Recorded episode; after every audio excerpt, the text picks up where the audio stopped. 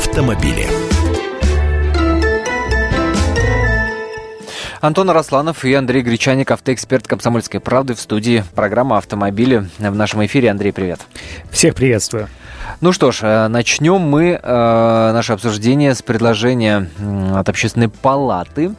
Э, вот сейчас Андрей расскажет подробнее, собственно, чего предлагается в общественной палате. А я обращусь к вам, уважаемые радиослушатели.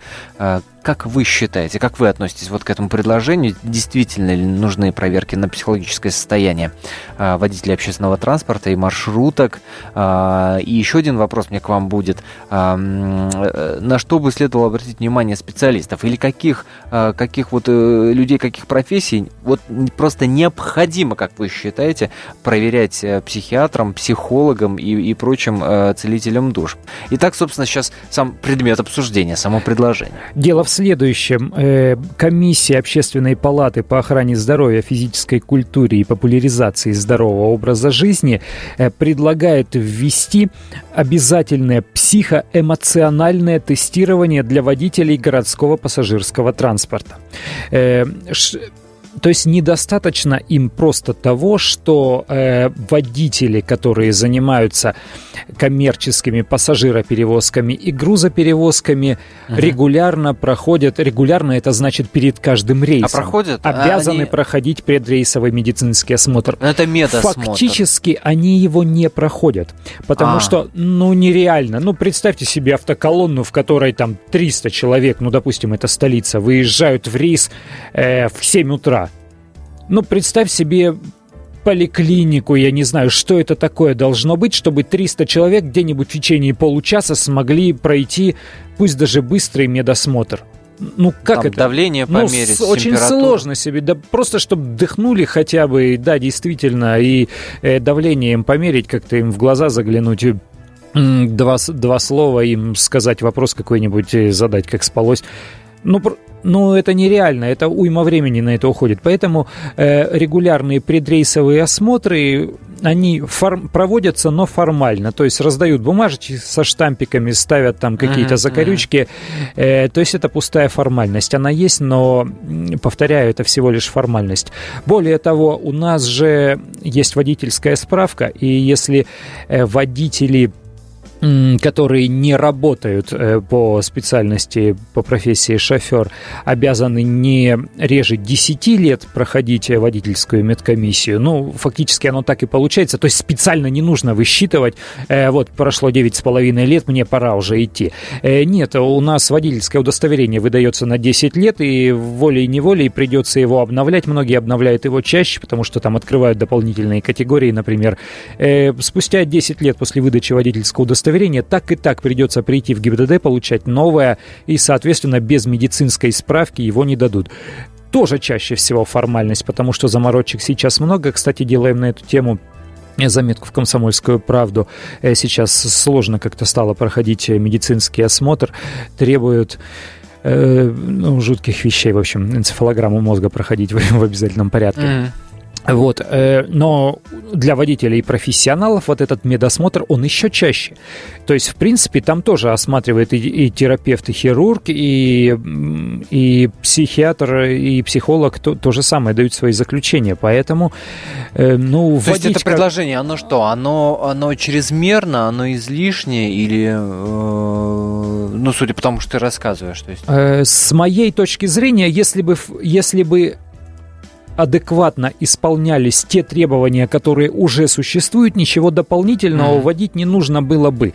Э, ну, такое ощущение, что люди пытаются э, нагородить вот эти вот многоэтажные надстройки проверок э, из-за того, что то существующее действует формально, но не действует фактически. А в результате люди выезжают на дорогу то под мухой, то с бадуна, то под наркотиками. И всякие разные случаи бывали. В Москве, например, э, с водителями маршруток. Сейчас как-то все это поутихло, но, скажем, годик назад, э, пару лет назад э, было как-то совсем печально. Одна за другой вот подобного рода новости сыпались.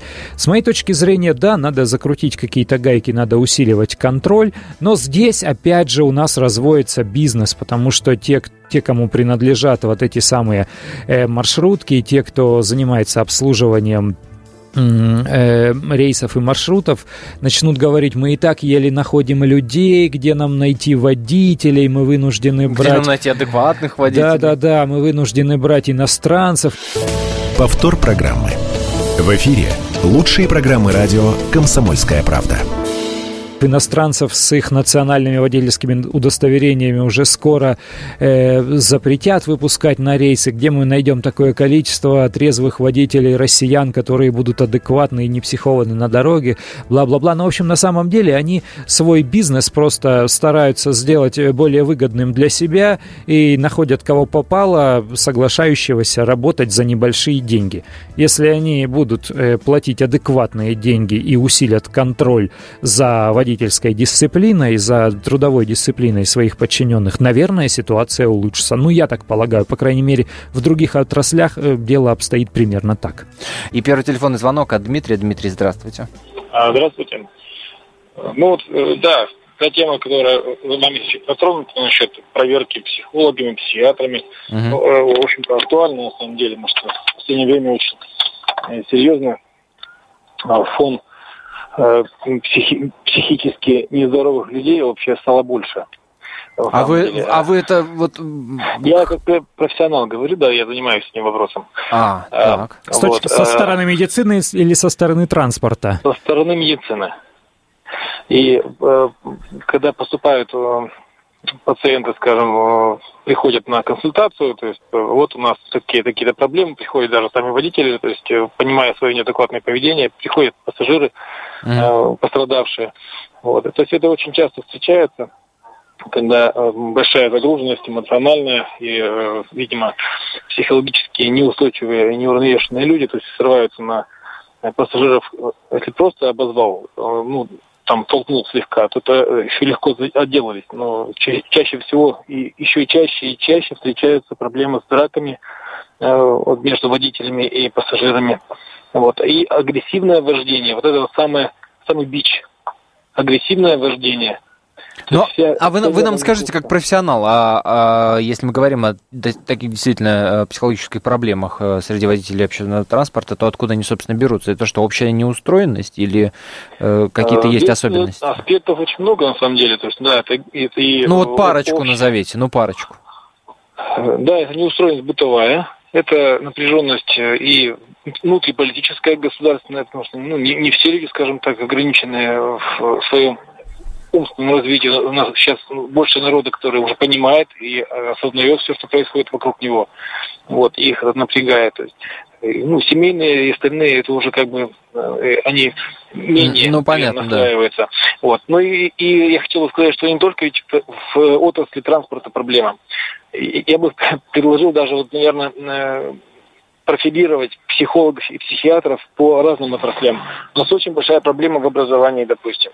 Mm-hmm. На самом деле. Учителя есть, нервные? Э, учителя не только нервные, есть люди реально неадекватные, есть люди, которые, ну, которым требуется специальная mm-hmm. помощь, и которым просто нельзя идти допускать. Понятно. Вот. Спасибо большое. Спасибо вам за звонок. Еще одного нашего радиослушателя успеем услышать. Это Максим. Максим, здравствуйте. Здравствуйте. Э, я вот э, как бы не имею э, непосредственное отношение вот с работой с водителями, но немножко не в общественном транспорте, а в такси. Но так. ситуация, ну, ситуация похожа. То есть то, что касается медосмотра, да, то в предприятиях, в которых, ну, есть какая-то, ну, традиция работы, там сидит медработник, он каждого водителя знает, ну, в принципе, и по нему видно, адекватен он, неадекватен.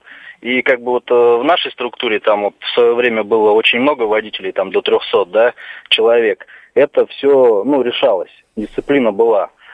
Вопрос то, что шло время, да, вот прошло с момента там образования нашей компании уже 10 лет, да, и э, вырождение идет э, вот этих водителей, да, то есть старое поколение, оно уходит, а новое действительно вот э, под наркотиками и под прочими моментами, которые, ну, сложно отследить. О, Поэтому... Господи. Ну, понятно, да. Максим, понятно. Спасибо большое за звонок. А, ну, за этой инициативой Общественной палаты мы обязательно проследим. За ее Конечно. судьбой, безусловно, вам расскажем об этом. А, спасибо, говорю я, за эфир Андрею Гречанику, автоэксперту «Комсомольской правды». И приглашаю вас на сайт «Комсомольской же правды» прочитать заметку. Русская студентка шокировала британцев Мерседесом, покрытым стразами Сваровским. Миллион кристаллов наклеил на свой автомобиль 21-летняя Дарья Родионова. Прочитайте, не пожалеете.